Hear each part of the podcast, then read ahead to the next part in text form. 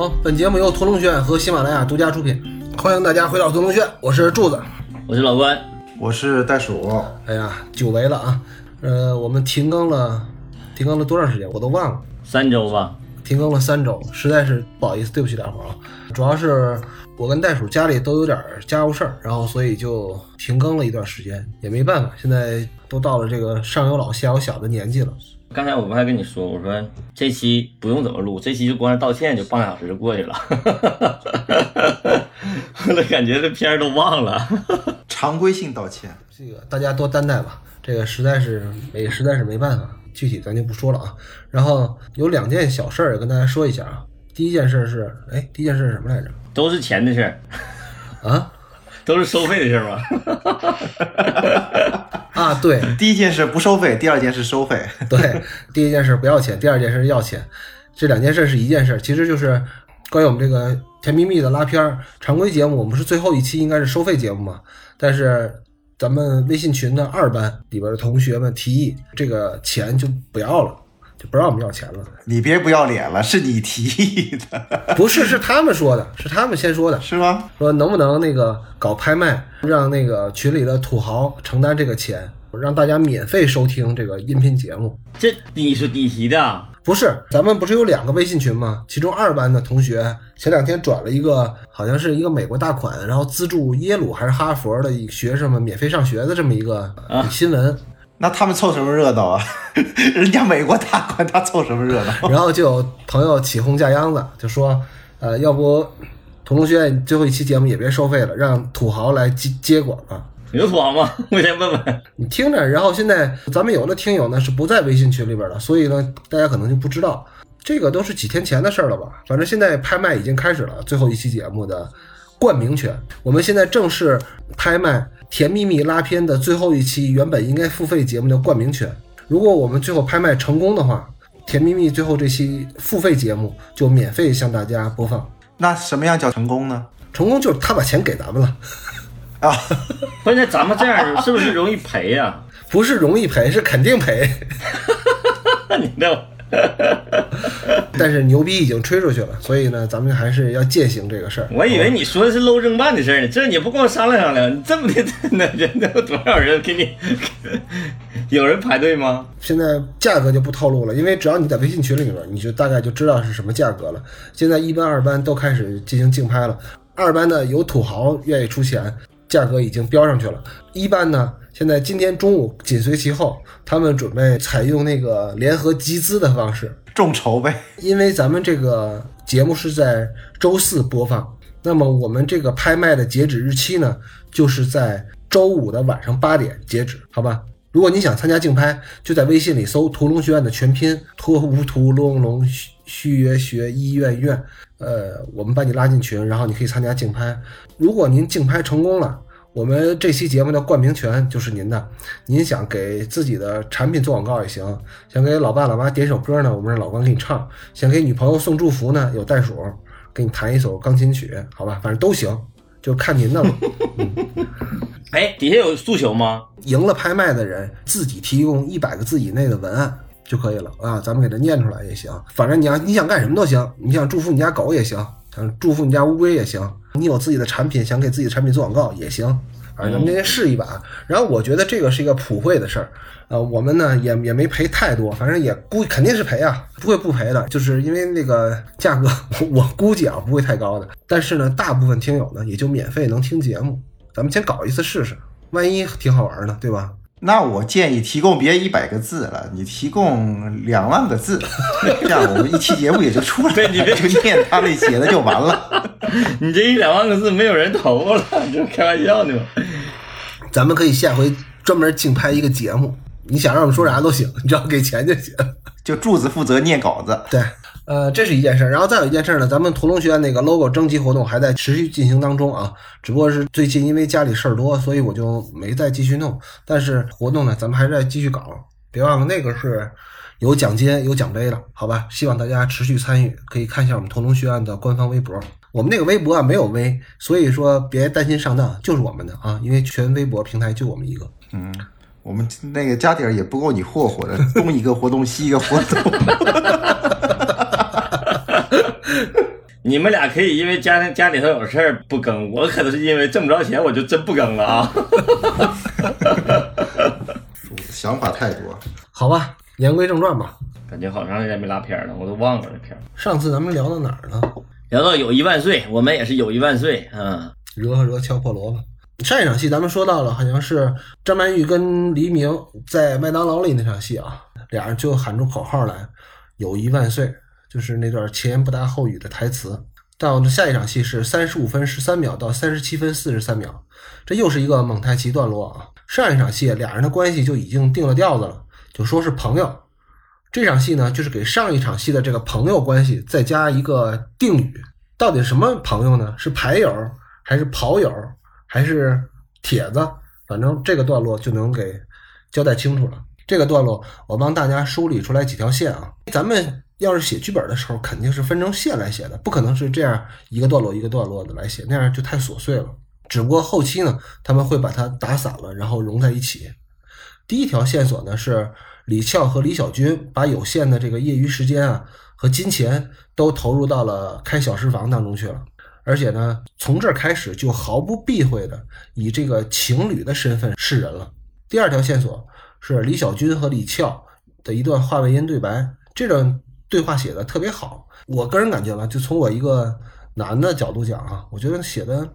就是很甜，就很巧妙。这段对话的缘起呢，是他俩在小食房看到了同样来锻炼身体的这个斋鲁卫和芥兰。斋鲁卫和芥兰是对这两个人的关系的很好的一个映衬，因为咱们可以想象出来啊，斋鲁卫和芥兰肯定也是日久生情的。我靠，这个这个这个这个开车了是吧？这样日久生情。对，是就是，嗯，不是，不能说是他们是是从利益关系走到情侣关系的这段对话呢，我觉得是特别适合女性编剧来写的，因为要写一对情侣在感情上升期的时候的聊天这男编剧啊，男性编剧一般都写的很傻，要不就是，要不就是俩人商量，咱俩以后是在屯门还是在观塘买房子，就是这种特别直白的，都直奔那个怎么装修，花多少钱都去了。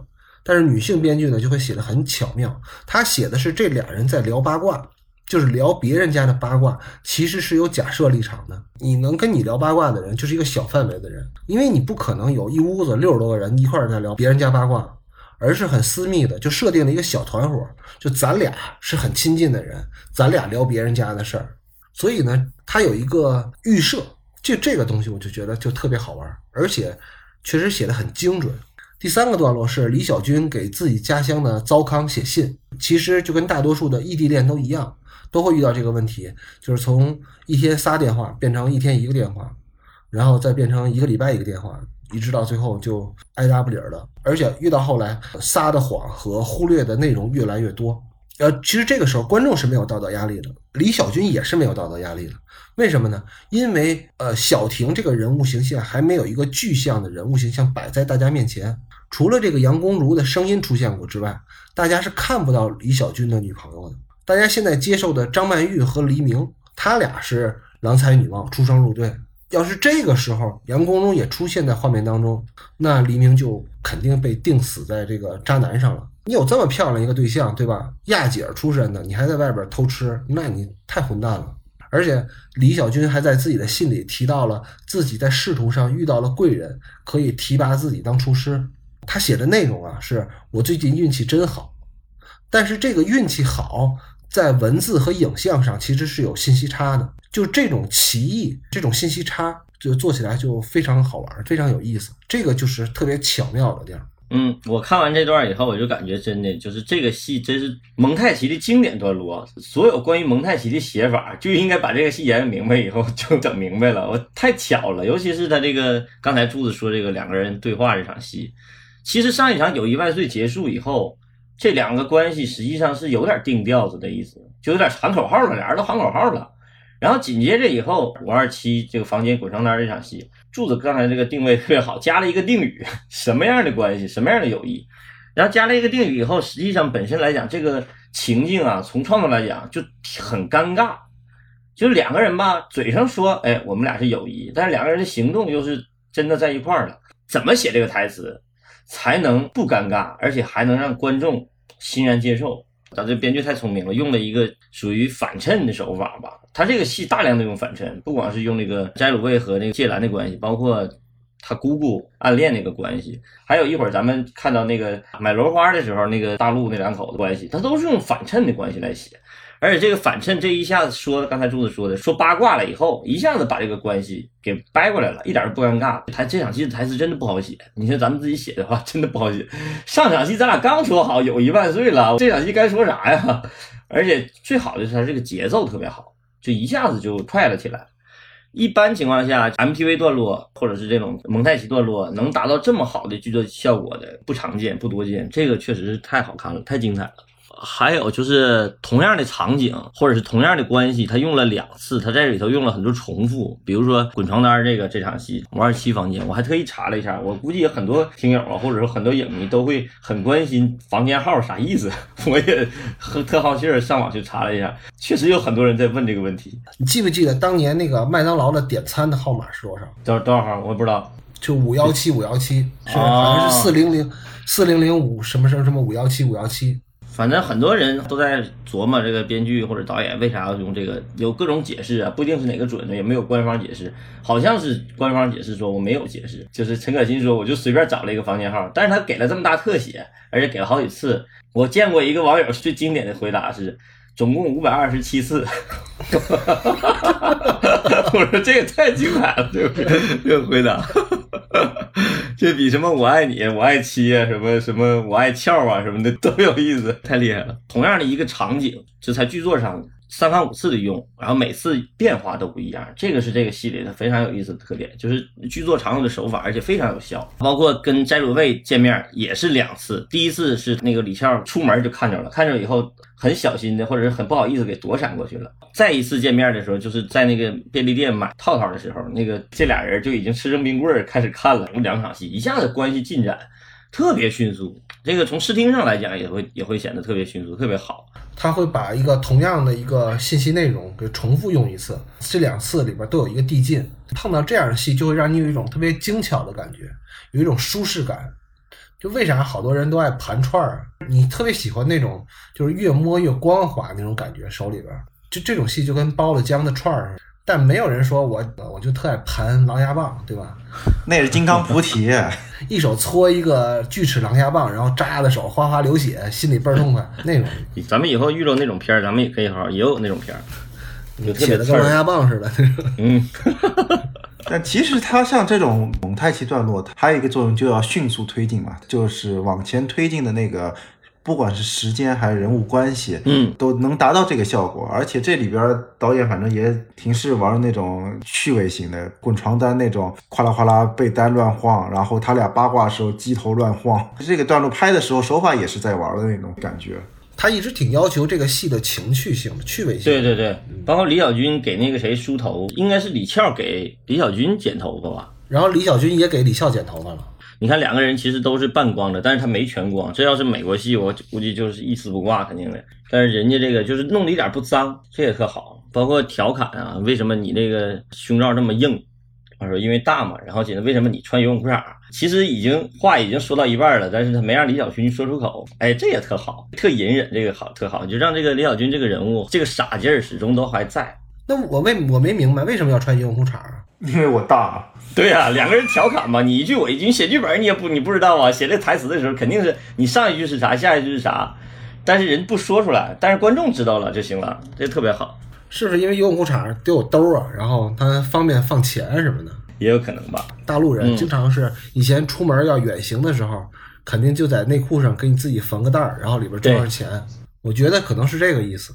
还有就是这个跟师傅打篮球这条线。这么淡，这么简单，但是提供了重要的剧情走向的一个人物，呃，这个处理的特别好，没有单独给他写戏，就这一个打篮球的动作就够了。嗯，但是他这个也不突兀，因为他之前他写过了，就你会干什么？我我只会打波，所以他跟他师傅因为篮球而相遇，这也是顺理成章的。对，包括他将来去纽约，未来他的整个生活走向也跟这个人有极大的关系。这个就是特别顺畅哈，自然而然，就觉得特别高效，这真的值得学习。这个段落，下一场戏啊是三十七分四十四秒到三十九分零一秒，这场戏又是一场伏笔的戏啊，而且是第二次用到了提款机视角。李翘通过自己的勤奋和李小军的勤奋，终于攒够了自己的第一桶金。于是李翘就要到金融的海洋里去徜徉了。咱们全篇啊，一共有三次这种提款机视角，然后最后会反打到提款机的这个屏幕上。第一次是李小军不知道啥是提款机，从大陆去的嘛，他没有见过这个提款机。当时呢，李俏还不让李小军看自己的屏幕显示的余额。那次李俏的余额是一万二。第二次是李小军忘记了密码，那次李俏的余额显示的是三万二，也就是这一次。第三次，也就是下边一场戏，一会儿咱们再说。他就是把这个提款机的事儿又给提起来了，他也是为了后边买楼花，然后一直到股灾的那场戏做铺垫的。接下去不是就又路过了那柱子特别喜欢那弯弯导图的那个，就是加私行对那个机会加私行。这一场里边的台词也挺逗趣的。李小军说：“那个大妈都在买股票嘛，这不就一个明显的信号？大妈们都在入市的时候，股市就要走下坡路了，还还挺写实的。我觉得李笑那句台词写的真好。他说：“香港的特产就是股票，就跟泰国的榴莲一样。阿拉伯的石油，泰国的榴莲，阿拉伯的石油，泰国榴莲，香港的特产就是股票。这个说的太棒了。”这个其实就是我们之前说一直在说这个戏的史诗感，就是一个小爱情戏，但是处处体现出一个史诗感。他写的不单纯的是两个人的关系，而是整个社会大背景融在里边。对，融的特别好。上一场戏给小婷写信，就会写说运气特别好嘛，然后最后提到了钱，我一个月能开多少钱？说到钱以后，直接就进入看银行余额，这是一个典型的一个叫板式的这种转场手法嘛，这个很常见，但是。挺有意思的就是这场戏还是增加了一点趣味性，就是李小军了，经过这么长时间都已经挣了挺多钱了，实际上他已经站稳脚跟了，但他还是很傻，连密码他都会忘掉。就这种事儿，可能飘过的人可能都会有这种经历，反正我也 忘过密码，就是办一些卡就忘了，然后就就被吞了。这个人物性格始终都还在，而且他这个稳妥，决定了他未来的走向是没有太大起大伏的。那个李俏就是开始激进，实际上越是这种轻松的段落，我们就是如果要是常看这种戏，或者是写剧本的话，你就会知道，看到这种戏，往往后来就会没下去的隐患，你会本能的意识到，哎，要出事儿了。但是怎么出事儿呢？就可能后边就开始就出事儿了。他这个也还是个 MTV 段落，还没进入正经剧情呢。但他这个戏呀，这个波浪感，这个节奏感，实际上这些小的段落里头已经开始逐渐呈现冒出来了。刚才老关说啊，这是连续两个都是 MTV 式的段落啊。到了下一场戏，就是一个非常非常完整的一个整场戏。到了三十九分零二秒到四十三分零五秒，这是一场非常香港的戏。为啥这么说呢？因为罪大恶极的卖楼花和设置公摊面积是由两位这个香港的叉叉资本家发明的。嗯。当然了，人家生财有道，对吧？你作为消费者，你爱买不买？但是这个行业风气呢，就这么被带起来了。我作为一个被楼花给害惨了的人呢，还是在 会在心里骂他们八辈祖宗，这个早晚他们要遭报应的。李俏和李小军排队买楼花，然后他们目睹了一对夫妻吵架之后呢，两个人对未来的生活的设计就开始显露出来差异了。显然，李小军是典型的小富即安的心理。他想要的是小确幸，但是李俏呢，明显的是想要脱胎换骨，换个活法。他渴望通过自己的奋斗，达到真正的出人头地，也就是阶级跃迁。就是我，我得做人上人。而且呢，通过李俏的台词，我们知道李俏在对未来的规划里边其实是没有李小军的。他来香港的目的就是要立足，然后成为香港人。要成为香港人。那就不会嫁给一个从天津来的呆头呆脑的男人。在之前的戏里，李俏和李小军他们所有的表现基本上都是蜜里调油的，因为还是在这种搞对象而不涉及到真切的日常生活的这个阶段，一般都是浓情蜜意的。但是，一旦摄入到真实的生活，那就完全不同了。这场戏无论从剧作还是从视听角度来讲，都是非常完整的一场戏啊。剧作上，它本身内部就是一个小的三部剧。从视听上来讲呢，它也是由一个长镜头构成的，然后中间部分其实是有分切的。就是咱们先看一下这个视听啊，先是三个空镜，一对老夫妻，然后那个老太太靠着老头睡觉，然后呢是一个大爷脱背心儿，然后再拍一个纵深的排队的人群，然后大家都在扇着扇子，说明这是酷暑嘛。然后从一块巨大的冰块上起，李小军入画，他拿走两瓶矿泉水之后。机器在摇臂上升，然后俯拍，跟着李小军穿过人群，落到李小军和李翘他们坐的这个区域前。然后这个里边李小军的调度非常有意思啊，李小军是走过了，还是保持这个很蠢萌的人物属性啊？他走过李翘的身边，然后又折回来。这个时候呢，有一个人来找李翘搭话，问他们是排了哪家的楼花。然后这里边摇臂逐渐往下降，然后对准了李翘和李小军。这个段落的中段呢，开始有进到近景的切换了。李翘仰望星空，展望人生的时候。机器有一个向后拉、向上升的这么一个调度，在结尾呢，同样是摇臂往后甩，然后机器越拉越远，有一个和开头明显的一个呼应，就是有一个结束感。像这场戏，我想说的就是两点吧。一点就是，当两个人的情感需要对仗的时候，那就应该找另外一对 NPC 编外人物来映射这两个人的关系。这两个人的关系可能起到正映射，也可能起到反映射。《甜蜜蜜》里边，它当然起的是正映射，因为李娇他的台词也是表明了这个“贫贱夫妻百日哀”嘛，这这种意思在里边。呃，百百对百百日，百日就不哀，百日就离了。五百二十七次呢，这才这才一百。对啊，然后还有一个呢，这场戏其实是他们两个人的人生道路上或者两个人的关系的一个相交点。在这个交点以后呢，他俩人分开就只差一个契机了。他俩是从原来李乔看不上、利用李小军，然后两个人或者关系友谊万岁，然后慢慢越来越叫。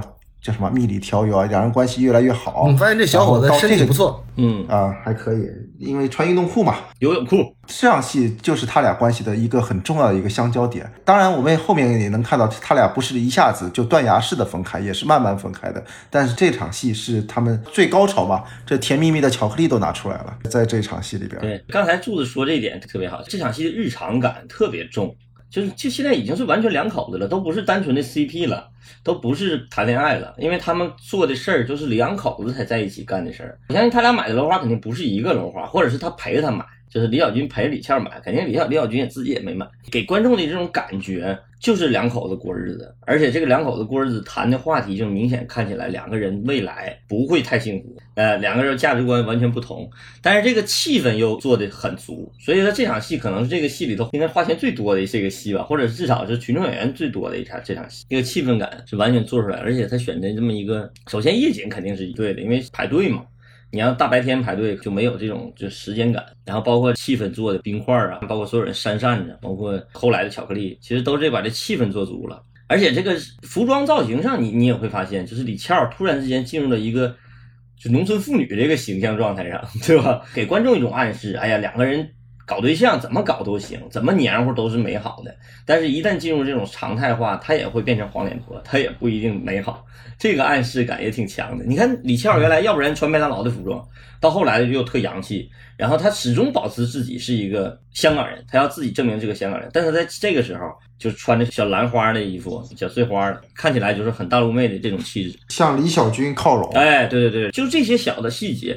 都是给观众一种心理暗示，让观众觉得这段感情回归日常了。越是这样敏感的创作者来讲，就应该知道要有事儿了，要发生事儿了，不一定是好事，是吧？还有融化的巧克力这场戏，我觉得也挺好的，就是这个比喻特别好，是甜蜜蜜的，但是是融化的，就是又苦又甜，就是又畸形又温暖这个感觉，你看着挺恶心的，而且他坐屁股底下了。然后他给他吃，然后最后他还真吃了。这种小细的，就是特别细微的戏啊，不好写，就是你排出来了也不一定是那么回事儿。但是这个用意就特别好。这段戏里给我印象最深的就是李小军的台词，尤其他在最后这个部分的台词。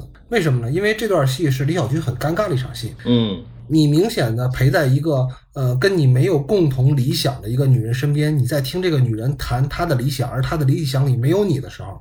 你是尴尬的，嗯，那李小军的台词怎么写呢？就李小军的台词会特别难写。但是咱们看看岸西是怎么写的。我之所以非常佩服岸西，就是因为他实在是太厉害了。当李小军知道李俏的计划里没有他的时候，李俏还问他：“咱俩是不是最要好的朋友？”李小军说的是 “sure”。李俏说：“你陪我吃苦又逗我开心，你是我最好的朋友。”李小军说：“Thank you。”李俏说：“你还能拽两句英文了？”李小军说：“Of course。”就这三句英文写的特别好，因为李小军不知道应该怎么面对这样的一个李翘，因为这不是平常生活日常状态的李翘。就你想想，如果说李小军说的是中文，他说当然了，谢谢，那必须的，这台词的味道就全没了，那种无所适从感，那种尴尬的味道就全变了。对，就三个单词，特别简单。其实说到这儿的时候，咱有一个问题出现了，就是因为这场戏用了摇臂了嘛。因为有几个朋友在给我们的评论或者留言的时候，他们说为什么我们不说那个摄像机的型号什么，然后灯光的品牌，包括哪些段落用了什么样的辅件，拍了什么样的镜头？这个我解释一下啊。首先我得说是我们不知道，我我也不太懂，不可能因为我用过七十毫米胶片，我就才能聊诺兰，对吧？因为我也没有用过。其次呢，我觉得这些器材是非常非常重要的，但不是拍摄影片的最重要的部分。因为在当下呢，你连手机都能拍 4K，所以你用什么样的器材来讲，并不是说最重要的。而且有专门的节目是聊器材的、聊调色的、聊打光的。我相信呢，嗯，人家也会比我们说的更专业。即使我们聊了呢，我觉得会说的比较枯燥，因为这个还是太就太纵向。太针对一个特定人群了，就比如说就是干活的人，嗯，那我觉得这个也不会让我们的点阅量更高，所以我们就也就忽略这部分，就针对个别的场景，特别经典的或者特别精彩的、非常明显的那些段落啊，其实是可以聊一聊这些东西的。而且我们之前也是聊过的，但是不可能一直都聊这些东西。包括我们现在拉片已经拉了一百多期了哈，拉这么多电影了，后来发现其实真正特别适合音频的也都是这些。剧作呀、剧情啊，包括这个剧作手法，包括视听语言的一些比较清晰明了的视听语言，讲起来还是有点意思。但是如果要是真的要是做到那个特别技术化的一些东西，不是每个电影、每一个场景都可以这么聊的。包括我们自己做拉片笔记，也不是每个镜头你都能画得出来，不一定每个都要分析出来。而且这些元素的构成比元素本身是重要的。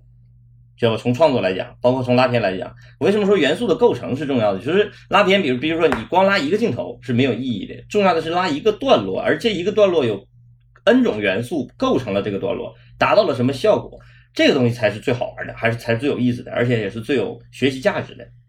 你单纯的一个点，就那个太专业了，就专业到只能说是摄影师啊，那个要研究。当然了，你进入到那个领域的话，你肯定是把那个东西得研究明白，这是真的。但是不可能完全都满足大家这个要求，做不到，主要是。那个不是专业的，那个是职业，嗯，干活才需要干这些事。如果你专业是一个导演或者编剧的话，你也不需要了解那些东西。那些东西你只要预算到了，班子组起来，是有人来负责这些事儿的。嗯。你自己是个灯光男，你必然就需要把这些所有的灯都了解掉，然后你的片子多多厚，能挡多少光，都得了解到。你是摄影，你必须把所有的镜头都得了解到。嗯，那这个东西是干活，就是职业性培训了，不是我们该干的事儿了。对，其实说到这儿，我就挺想说，有我们的那个，尤其对专辑评论里边有差评，说这说什么玩意儿，一点都不专业，就是瞎嘚瑟。也也有这样的朋友在说我们。你得认，因为不是我，我认了。然后我通过这件事，我想明白了一件事，你知道吗？因为我们的节目一直是定位不清晰的，就是我们到底是一个什么样的节目，是不是一个影评节目？我到现在为止，我我自己有一个定位啊，我觉得我们还不是一个影评节目，而且呢，我们也不太懂器材，那我们呢也不是一个测评类的节目，那我们是干啥的呢？因为喜马拉雅里边有一个专辑是叫罗潘冒号电影摄影。就那里边就是罗盘老师的一个讲座，好像是，那就是一个专题讲座。他因为是一线摄影师嘛，如果大家想听那个关于电影摄影的内容，可以去听那个专辑。就像罗盘老师那样的节目呢，他是讲器的，就是器具的器，君子不器的器。而我觉得大部分的影评节目呢是讲道的，道理的道。而我们这个节目呢是讲术的，哎，就是魔术的术。这里我没有褒贬的意思啊，没有保谁的意思啊，就是无论是讲气的还是讲道的，我觉得都挺好的。然后我们呢，大概就应该归为讲术的这个类型。这也符合咱们专辑名字嘛，叫屠龙学院嘛，屠龙术啊。对，所以你话说回来啊，就是就这场戏，我挺想跟大家交流一下，就是嗯，这场戏其实拍起来。看起来会人非常多，但是拍起来呢还是有点技巧的。就是你可以先拍一个全的，因为就像他这个使用摇臂一样，我先拍一个跟随李小军的这个视角，然后把所有人都照顾一遍，然后最后镜头落下来，然后镜头有一个往上进，然后最后在落幅有一个拉。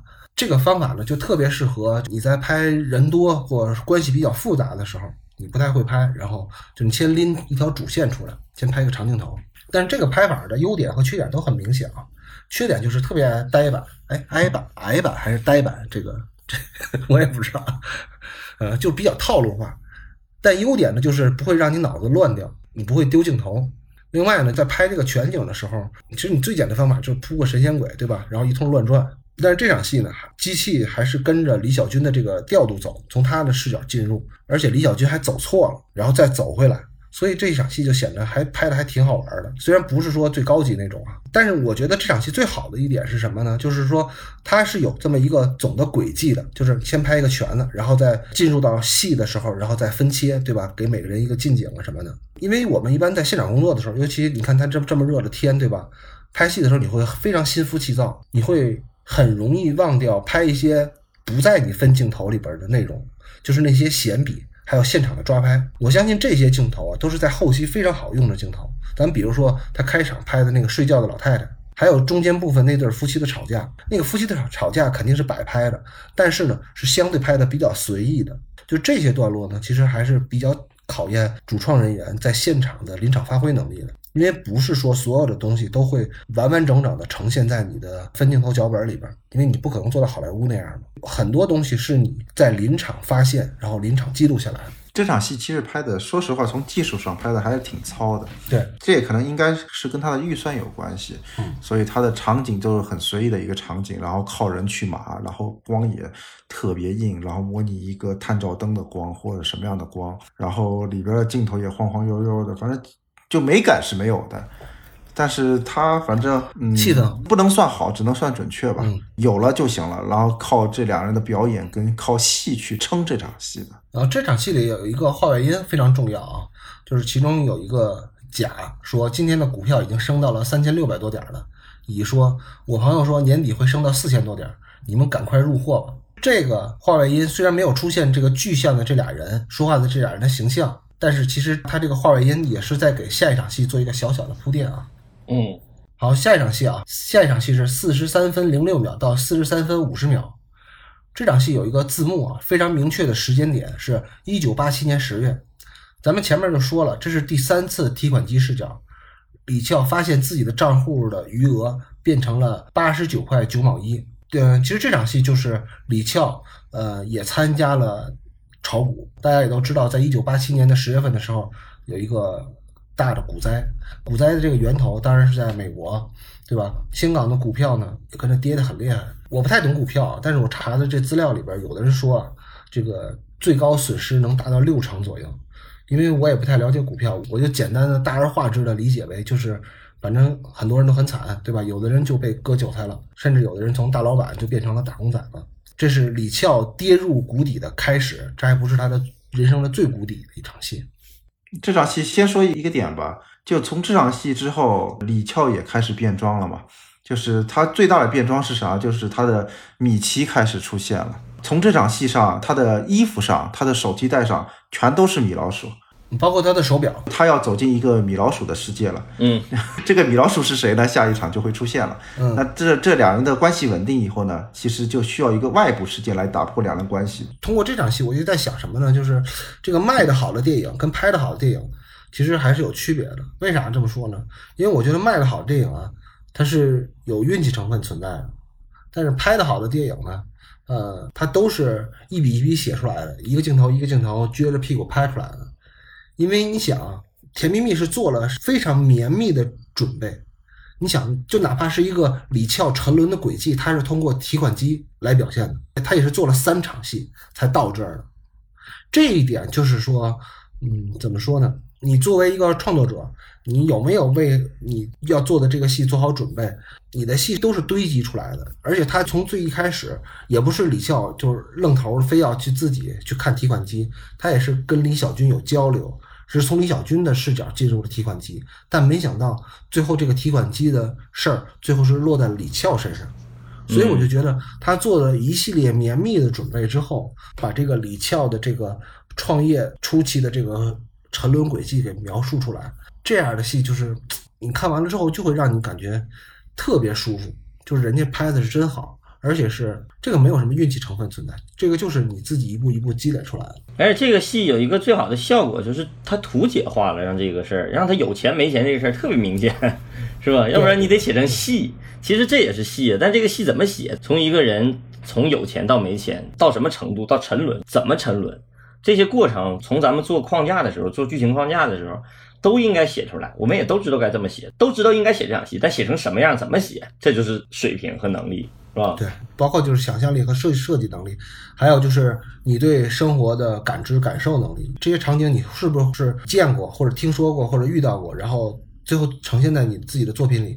或者有的人天生就是感受力特别好，他从来没有听说过，也没有见到过，但他就是能胡编写出来。那样人也更厉害。所以说，提款机视角从第一场戏出来的时候，我们会觉得这个提款机视角是一个导演的一个个人癖好。有有，比如说像有的什么洗衣机视角啊、后备箱视角啊，比如说微波炉视角啊，这都是比较诡异的一些视角。然后有些是导演的个人趣味。但这场戏，我们明显的看到这场戏到了第三次用这个提款机的时候，我们就发现这场戏的视角不单纯的是一个趣味了。而是最重要的剧情表述，他可以不这么拍。如果第一场不这么拍的话，他也不会。他是为了这一场戏才设计的这么一个视角，提款机视角。对，他是为了最后这个失落，前面这个钱就是失落。这他有这个视角，他是有有剧情作用的，而不单纯的是个人喜好。就是上一场戏结束以后啊，就是那个李俏和小军两个人看那个银行余额的时候，还剩几十块钱，这个挺刺激的哈。这几十块钱。一下子把这个整个情绪进入了下一个情绪，然后紧接着这场戏是机会加私航那个场面，好像最后一次用吧？是吗？这个没考证过。啊，我觉得好像是啊。如果要是后边还出现的话，就自己打脸一下。我怎么记得应该是最后一次？反正我觉得从情绪上应该是最后一次。然后音乐就起了，当当当当当，就是。然后一直延伸到后来，后面 是这个音乐吗，大哥？是是是，肯定是特别欢快，是吧？对，特别特别忧伤的，当当当当当。然后，哎，我想问你下问题，就是这个当当当当当，这个时候出了一个，就是这个画面，我开始是以为是那个拉拉毛那种感觉，像拉针的那种，就那种。哎，我拉片的时候，我还很少遇到这种，就像事故似的这种这种感觉。哎，后来我仔细看了，应该他用了一个滤镜，是不是？把周围两边这个环境做虚了，然后人在这里头走，就形成了一个对，就形成了一个拉针的效果，是不是？这画面整个这个拉针没，我也不知道叫啥啊，不知道叫啥，就是有点拖尾。对对对，然后整个这画面中间这个位置是清晰的，两边都是模糊的，实际上就是为了让造成这两个人物在这里头情绪特别低落，而且他用了一个高速镜头嘛，配合那个当当当当当那个特别忧伤的音乐。然后进入下一个情境，这个处理也挺挺好玩的。这个还有一个，我还再问一个问题，就是它这个画面这个滤镜是后期做的，还是前期拍的时候就就就这么处理的？两种可能性啊。一般的欧洲摄影师，他就前期就这么拍，他就不后期调。好多就是老派的摄影师，真的，我见过那些，就比如德国摄影师什么的，他想要一个黄的，他就直接在镜头上给你加一个黄色滤镜，他不会在后期做，哪怕他后来后悔了。他也他也就在前期加，他就那么着了，后期改不了了是吧？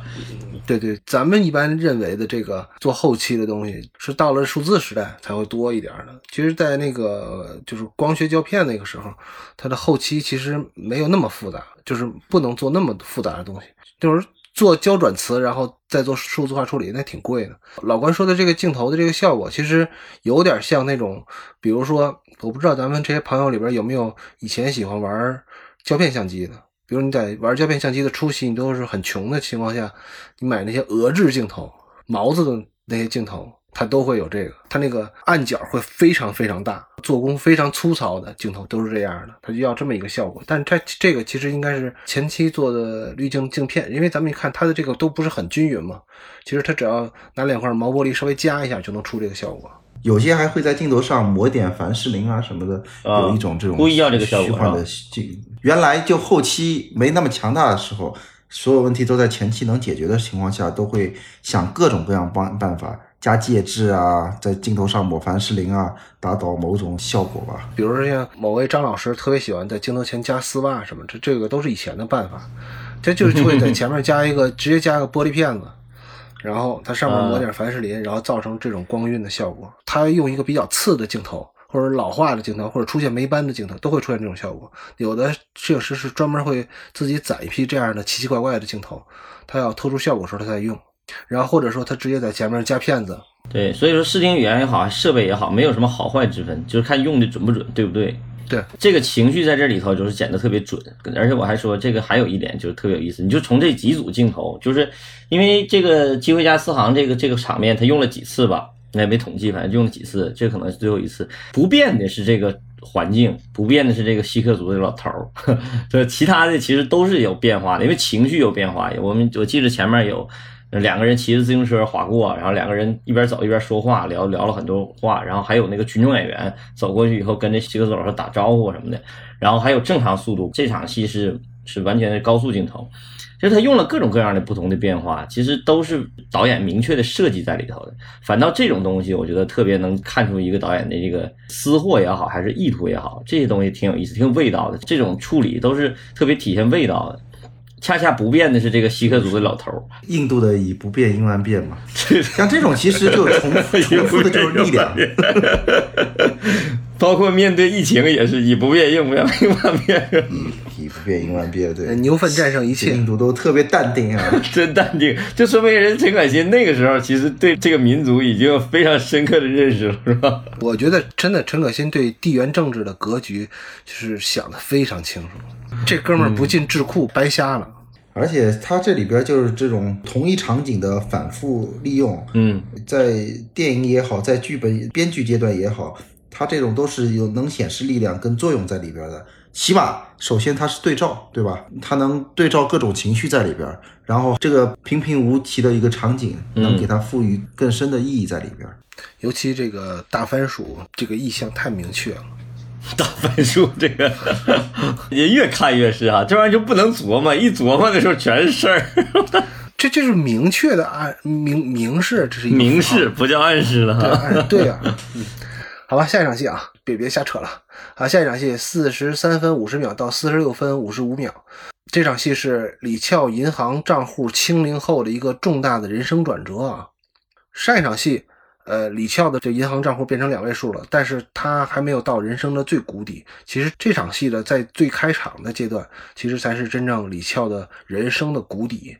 因为李俏来到了一家中医的理疗中心上班，上班的第一天，他就遇到了欧阳先生，也就是这位豹哥欧阳豹，多霸气的名字。他们那 UFO 特别喜欢取豹，就是在那个半支烟里，然后后传那是。豹哥曾志伟，他在里边也叫黑豹，都是豹哥。嗯，而豹哥对我们这位李医师的胆量和豪气都非常的欣赏，于是俩人达成了初步的合作意向啊，由李医师帮助豹哥完成这个中式排毒养颜的治疗。柱子最爱的场景，生活中啊，不是，我觉得这个是咱们中医文化的瑰宝嘛，应该是继承和发扬下去的。这场戏有一个长镜头啊。就是在开始的时候，我觉得是挺有意思的，是由李翘的这个视角向我们展示了这家中医理疗中心的一个全貌。来这治疗的这些患者啊、病人啊，还有理疗师都纷纷亮相了。尤其其中在四十四分十五秒的时候，我们看到了一个非常熟悉的面孔啊，八两金老师。八两金老师，对，这个其实有主变课的这个长镜头啊，其中有两次叠画，我估计啊是因为有点太长了，它中间就剪掉了。但是呢，这是为后边一部跟 UFO 有血缘关系的这个电影叫《不夜城》的旷世制作的那个长镜头的一次预演。因为咱们想象一下，这个环境都差不多，都是在这个声色场所里边游荡，然后展示这个环境。这个方法呢，其实还是带观众迅速进入这个李俏目前所遭遇到的这个人生谷底的这个境遇。因为他好歹以前都是在一些光明磊落的机构上班，只不过现在呢，进入了一个软性中医的这么一个非非法医疗机构吧，就不能叫非法吧，叫就不合规的医疗机构上班，就是这个对他的人生境遇，一般来说大家都不会觉得这个是进步的，是吧？而且这场戏，我觉得这个豹哥的身份展示特别好，因为曾志伟就没有露正面。我觉得可能是陈可辛也怕观众笑场，所以就没开始让豹哥有一个非常帅气的形象跟大家见面，而是集中展示了豹哥身上的纹身啊，龙纹身男孩、佛牌啊、金溜子、金链子、大哥大，这都是嗯香港社会人跟东北社会人的标配啊，都差不太多。另外呢，他对豹哥的人物展示也挺好的。虽然豹哥没怎么露正脸儿，但是通过豹哥跟手下之间的简短的交流，我们就可以知道，豹哥的业务范围主要是金融服务业，对吧？豹哥倡导的企业文化呢，也是比较干脆利落的，比较藐视权贵，对吧？嗯，就即使是景思的儿子欠了账，那也与庶民同罪，该砍就砍。就其实这样快意恩仇的性格呀，是非常吸引这个女孩子的。我觉得编剧和导演特意写了和拍了一个跟李小军完全相反的一个人，包括陈可辛找演员的时候，他执意的要求让曾志伟来演豹哥，这个也是一个挺挺有意思的事儿。一会儿咱们可以再说啊，就是既不高也不帅，但是有钱有势、心狠手辣的豹哥。跟之前见到的那个有点面、有点傻、有点怂的这个李小军是截然不同的两种人。但是很帅的李小军啊，这个反差就出来了嘛，他要的也就是这种反差感。嗯，而且李翘这个从上场戏就从那个家私行门口走过开始，那些米老鼠的元素出来了。他在那个这个中医诊所的时候工作的时候，身上也带工牌，也是用一个米老鼠来代替的。哎，我首先说一下这个长镜头，这个其实我开始也以为是个长镜头呢，但是我觉得，哎，这个是导演想炫技的一个一个点，但我恰恰最喜欢他中间那两个叠画，恰恰就是觉得这个就是陈可辛不是这样的一个导演，他当然了，后来的 UFO 他开始玩那个不夜城那一套，确实是成为影史经典了，但他其实这一会儿，就是我估计在陈可辛这种导演的手底下，就是一切的技术手段。都是为了它剧情、为了情节服务的。我觉得这个恰恰是不是长镜头的，看似长镜头，这个主观视角用的特别特别好，就是一下子让这个整个情绪，首先情绪进入低落了。还有一点，我们知道从剧情上来讲，你看故事讲了四十多分钟嘛，从第一场戏开始，实际上我们这个故事就是完全是一个男主人公的视角进入的。到了四十多分钟的时候，四十四分钟左右的时候，突然之间就实际上就换了一个视角了，就开始真正进入女主人公视角了。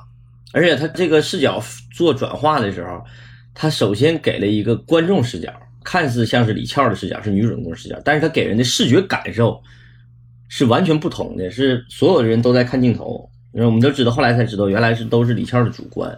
然后等到进了那个房间了以后，才知道啊，主观变客观。李翘一句话、一句台词都没有，全都是这个大姐主任医师吧？对，主任医师在给他介绍环境。就不用表演，就完全都让观众沉浸其中，让其他配角来帮他演戏，然后最后一个反应就足够了。这一点就特别好，他是所有的戏都是给观众拍的，虽然戏都在这个主人公身上，但是感受力和观众的同理心完全都在这个人物身上，这个处理就是特别精妙，而且他是跟前面的手法完全不一样，突然之间变了一下。而且我们发现整个这故事好几次有这种突然就是变化，就从手法上就不一样了。包括那个结婚，包括到了美国，都是故事的一个重要节点。他在重要节点的时候，从气氛上、从手法上都会做一个比较明显的一个变化。所以说，手段和方法在陈可辛导演这个手底下都是工具，没有这个技术上的执念。我觉得恰恰这一点让我觉得这个导演很厉害。我补充一点啊。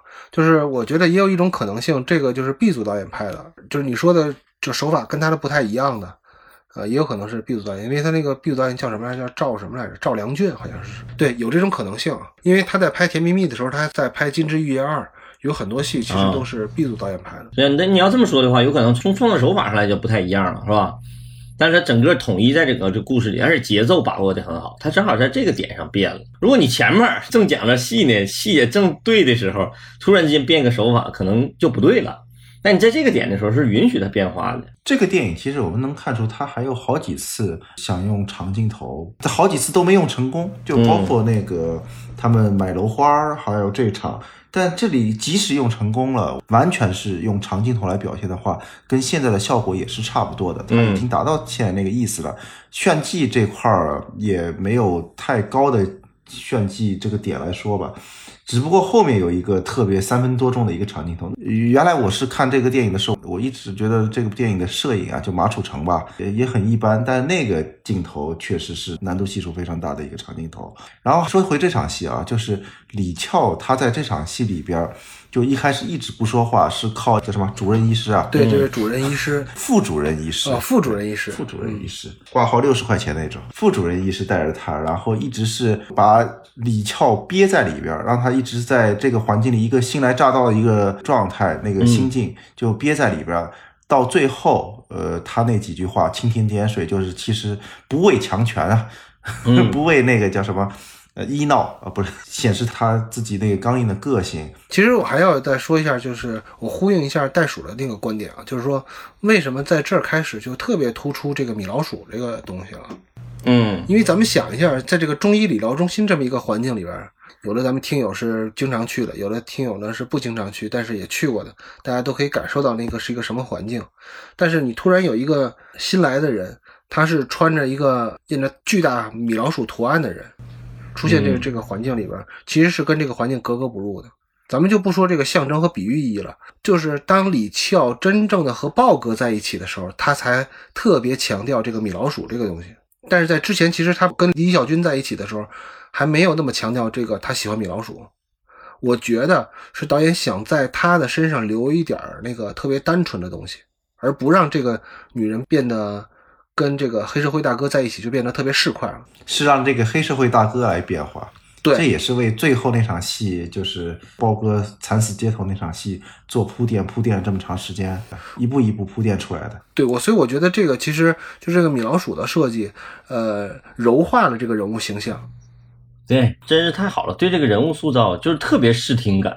你写成文字就觉得一点意思都没有，但只有在视觉表达上是最精准的，而且对这个人物塑造也是最有帮助的。因为李翘现在所处的境遇基本上就跟芥兰约等于了，所以他再怎么塑造一个呃不同于芥兰的，但是又保持了内心一部分单纯，比如说豹哥问他赚不赚外快，他也其实是软性的拒绝了。所以，那你要表现这么一个人物，除了能让你的演员来表演的话，那你有没有别的附加的，比如从服装上或者他的配饰上，给他想一点办法，去帮助他塑造这么一个人物形象呢？其实这个米老鼠就是非常重要的呃一个道具。我是觉得这个意象符号非常明确。还有一个我觉得特别好的、难得的一点，就是这个戏啊，故事讲到这个状态为止啊，就特别容易陷入到一个什么？因为他这个戏就是情节突然之间坠落嘛。然后整个关系也进入了一个比较畸形或者说比较刺激的一种关系上，黑社会，然后理疗师这个关系，然后龙纹身男孩 就是就这种这种形象和特别刺激这种情境的时候，作为一个爱情戏来讲，实际上是有风险的，因为不单纯了嘛，嗯，就会特别容易陷入到一个就是嗯逼良为娼。这种狗血剧情里头，那怎么在一个这么纷乱的一个人物关系里头，建立一个还是很纯情的这种感觉和气质，始终保持这种比较纯的这种爱情戏的感觉，实际上是很不容易的。那么这些符号就显得特别重要。为什么？就是其实这个米老鼠这个形象刻在这个龙纹身这个 这个位置上。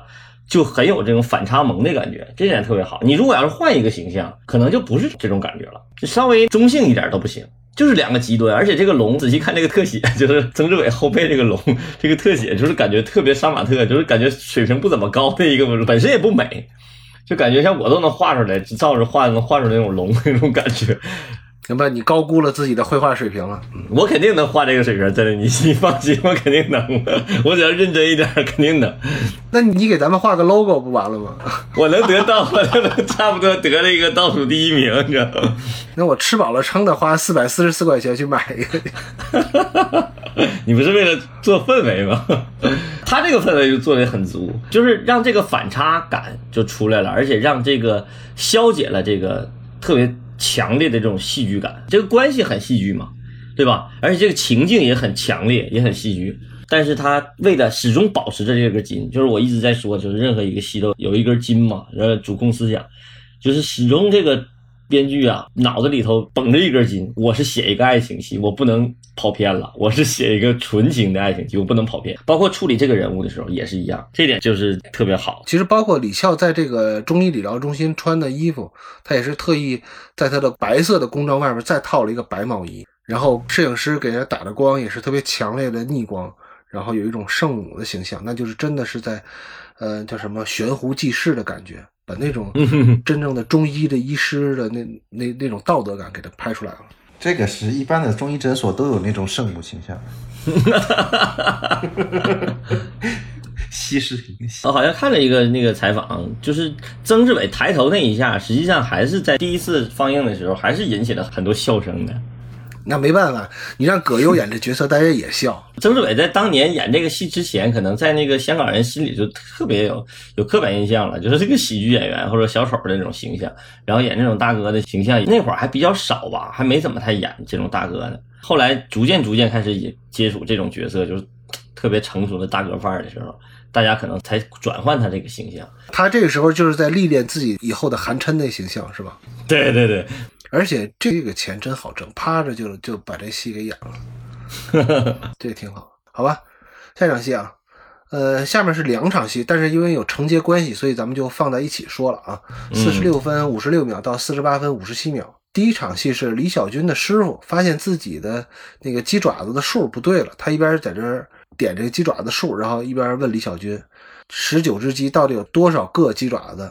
但是也被这个李小军给糊弄过去了。